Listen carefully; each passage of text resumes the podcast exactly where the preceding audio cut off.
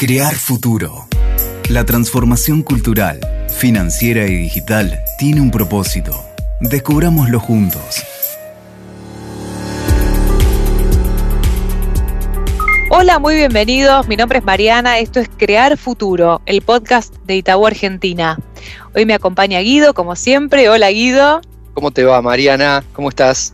Muy bien, ¿y vos? Yo también, ya muy cómodo en este podcast. Me voy a venir con el bolsito y el micrófono, ¿eh? ya a vivir acá.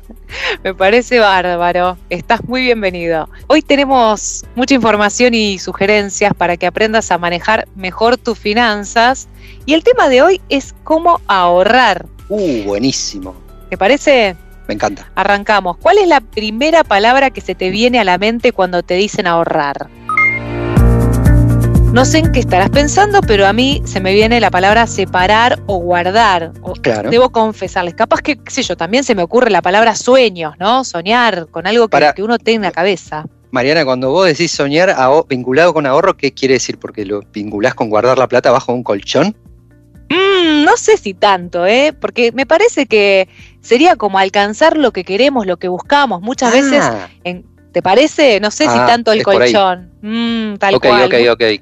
Muy pocos son los jóvenes que conocen cómo alcanzar ese objetivo de ahorro. O sea, por ejemplo, separar. Antes se guardaba en un colchón, era lo más común, hasta lo más seguro, pero antes es antes, hace mucho tiempo. Pero hoy, ¿lo harías? Ni de casualidad, No. ni en sueños. Tal cual. Por eso eh, empezamos a buscar un poco la información sobre las mejores maneras de ahorrar y más allá de lo que significa sacar o separar parte de mi sueldo y guardarlo en algún lugar, podemos hablar de cuatro grandes perfiles típicos de ahorristas, o sea, cuatro Ajá. formas distintas de ahorrar, ¿no? Sí. A ver, Guido, ¿me ayudás con un poco con el primero? ¿De qué Sí. se trata? Por supuesto, Mariana, arranco con el ahorrista controlador. Eh, el perfil del ahorrista controlador eh, suele ser el que controla las compras que hace diariamente en forma meticulosa. Es decir, vamos mirando el ticket, vamos eligiendo dónde compramos y normalmente tratamos de evitar la tentación de, eh, bueno, estoy apurado, me tomo ese taxi, eh, tengo sed, me tomo una gaseosa, un alfajor. Entonces, todos esos gastos que parecen muy chiquititos, a la larga cuando los empezamos a sumar, son un montón de plata. Entonces, de esta forma, controlando estas tentaciones, podemos ahorrar. Sabes que yo tengo, ahora me doy cuenta que ahora que decís gasto hormiga, yo tengo un gasto hormiga que a mí me encanta y es una tentación tremenda que es comprarme un alfajor y ahora me estoy dando cuenta que sí, que es algo que uno si puede empezar a entender que eh, eso suma a la larga, ponerle un mes, ¿cuántas veces vos te compraste una gaseosa o un alfajor, una cosita que vos decís, ay, chiquitito, a la larga es un montón Sí, de dinero. Cuando empezás a sumar, sí, cuando empezás a sumar es como si tuvieras un agujero en el bolsillo. Que vos pensás que tenés una determinada cantidad de plata, pero a fin de mes decís, che, pero ¿en qué se me fue? Si juntás todas esas compritas chiquititas, cuando las juntás en volumen y las sumás todas, son un montón de plata. Podés Está bueno. ahorrar, obviamente. Controla, o sea, el No controlador, claro, Sí. no te dejes engañar porque el gasto sea gasto chiquitito. Porque la sumatoria es tremendo el resultado. exacto, exacto.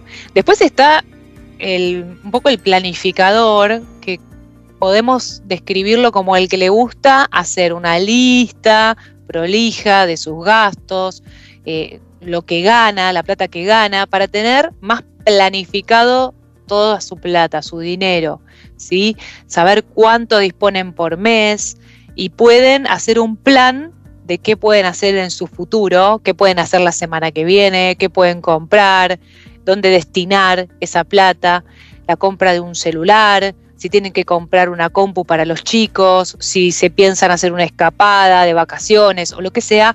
Entonces ese es el planificador. Incluso también hay eh, posibilidad de armar una agenda ¿no? que te permita ordenar con distintos plazos para estimar cuánto tiempo te va a llevar juntar esa plata para darte el gusto que vos querés. Entonces, si vos ya sabes cuánto vas a ganar o tenés una idea de cuándo va a entrar ese dinero, vas a ir haciendo un, una planificación, ¿no? Semana por semana, a ver cuánta plata vas a tener a final de mes o al final dentro de dos meses o de tres meses, el tiempo que vos estimes, y sabés para qué vas a ahorrar. Y vas a calcular el tiempo que te va a tomar alcanzar esos objetivos que nos proponemos y es fundamental eso, ser buen planificador. Entonces, antes de realizar una compra, hay que pensar si hay otro gasto del mes importante y analizar cómo se va a pagar, porque siempre hay que tener todo el conjunto de cosas en cuenta, ¿no? Para ver cómo se financian algunas cosas, por ahí van en cuota, otras no. Entonces está bueno eso de hacer el ejercicio, no sé, Guido, vos haces eso de separar por ahí y decir, bueno, este mes o durante estos tres meses junto esta plata y me compro eh, tal cosa, tal otra, pero por lo menos lo tenés más planificado, ¿no? Claro. Y ¿sabes qué, Mariana? Me voy dando cuenta ahora que contás este, este perfil comparado con, el anterior que dijimos del ahorrista controlador. Eh, no, hace, no requiere demasiado esfuerzo este, tener esta técnica.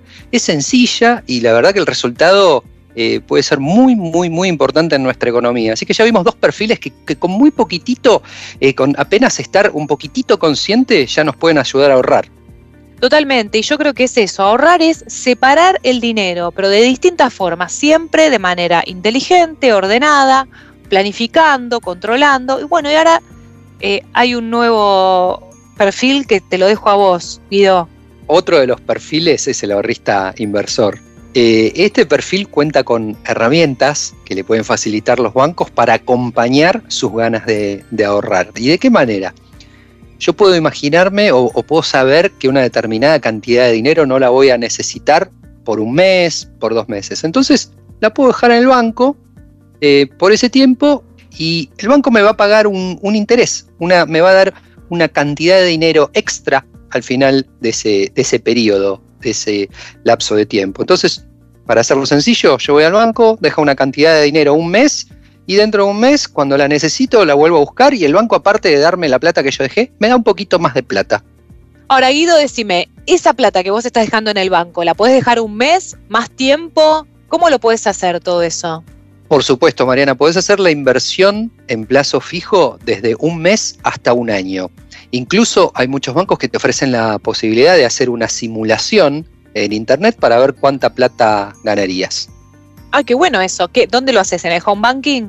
En el home banking o incluso fuera del home banking, no hace falta que seas cliente, podés ver las tasas y podés informarte de cuál es el banco eh, que puedas elegir para hacer tu inversión. Claro, dónde tenés la mejor inversión y de, qué plazo fijo sacás mejor rédito, ¿no? Exacto. Muy bueno, muy bueno. Hay un, un ahorrista que me divierte, que es el ahorrista creativo. Somos todos un poco ahorristas ¿no, Mariana? Yo creo que sí, yo creo que sí. Eh, en verdad, son todos, se pueden ir como combinando todos estos perfiles, ¿no? Porque el creativo de alguna forma revela cómo a través de formas más creativas y diferentes también se puede ahorrar. Eh, por ejemplo, para comprar un auto, ¿no? Eh, la posibilidad de comprar un auto con leasing. ¿Qué es el leasing? es una herramienta que te permite financiar a través de un préstamo, disponer del de el auto mediante un pago mensual. Entonces algunos bancos, por ejemplo, se hacen cargo de todos los costos de financiamiento, que son todos unos gastos administrativos que vos no tenés ni que asumir, sino que lo toma el, el banco y vos simplemente estás financiando tu, auto, pagándolo en cuotas. Pero eso significa leasing, porque es un auto, ¿sí? Esas herramientas son muy útiles porque te ayudan a no perder el valor de tu dinero. Sí, y Mariana, yo hoy te, te iba a, a decir que para redondear la idea, me parece bueno aclarar que es como que el banco te compra el auto y después vos se lo pagás al banco en cuotas. Claro. Es en realidad el banco está haciendo toda la operación de una, pero te está dando la posibilidad de que vos lo vayas pagando de a pedacitos. Exacto. Vos te haces del auto desde el primer momento y después se lo pagás en cuotas al banco. Al banco, súper fácil. La verdad que eso es una muy, muy buena opción. Ténganlo en cuenta. Leasing.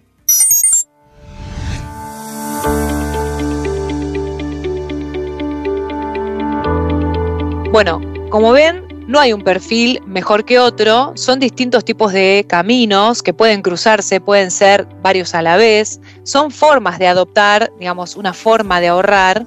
Y como eh, lo que a mí lo que me importa que les quede en este capítulo es que para poder ahorrar sí o sí necesitas una cuenta bancaria porque es la única forma de tener un registro y sacar todo un, eh, proceso de cómo vos podés ir separando ese dinero, poniéndolo en un plazo fijo, eh, garantizar esa seguridad de lo que ahorraste además de separarlo, también tener un control de lo que vos podés hacer para evitar esas compras hormiga que te hacen generar este, un gasto extra, que por ahí por tentación estás generando una fuga de dinero, que se te, se te vaya dinero en cosas chiquititas que después terminan eh, atentando contra tu ahorro, ¿no? Un poco eso, ¿no, Guido? Yo creo que el, cierre es un poco eso. Sí, no al colchón, evitar las tentaciones y ahorrar en forma inteligente y tenemos consejos súper prácticos y fáciles de implementar. Bien, ya estamos prácticamente en el fin del episodio, quédate atento este, porque en el próximo vamos a tener más consejos, más atajos y sugerencias para administrar mejor tus finanzas. Seguinos en nuestras redes, arroba Itaú Argentina en LinkedIn, Facebook, Instagram y Twitter. Si te gustó este episodio, no te olvides de seguirnos en nuestro perfil en Spotify, Crear Futuro. Hasta, la próxima, Mariana. Crear Futuro, el podcast de Itaú Argentina.